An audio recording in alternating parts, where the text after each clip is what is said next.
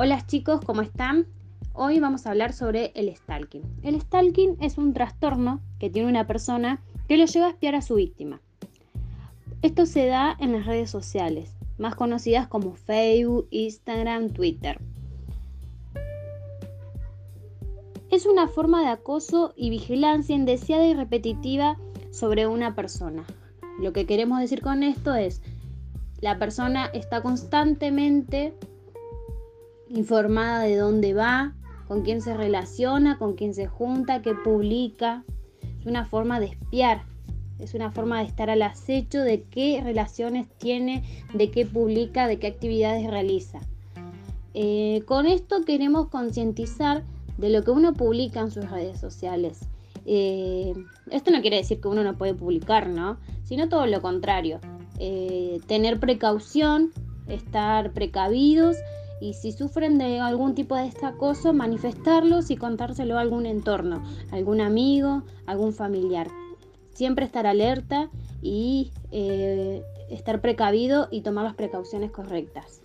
Bueno, después de dejarle estas advertencias, los saludos. Eh, mi nombre es Romina Ferreira.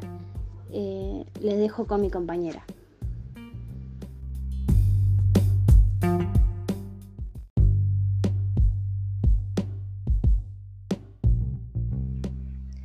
Hola chicos, mi nombre es Soledad y les voy a dar los consejos para prevenir ser stalkeado.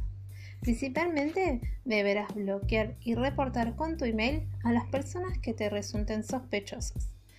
Además, no debes responder de manera agresiva los comentarios que ataquen a tu persona, ya que esto puede provocar en la otra persona seguir agrediéndote.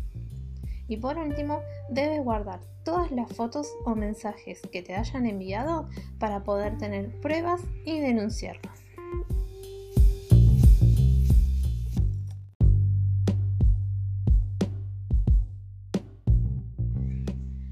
Para prevenir el stalking es importante que tengas en cuenta que a la hora de realizar tus publicaciones deberás ser precavido con la información personal y las imágenes que subís a internet. Ten en cuenta que una vez que están ahí, no puedes controlar quién puede tener el acceso a ellas.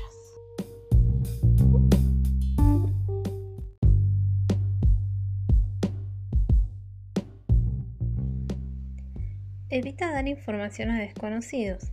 Configura correctamente la privacidad de tus redes sociales y ante el contacto por Internet de personas sospechosas, contáselo a tus padres o a tu familia. No tengas miedo ni vergüenza de lo que te pueda suceder y confía en las personas que te quieran y te rodean.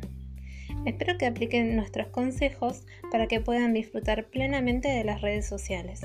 Un saludo para todos, gracias por escucharnos.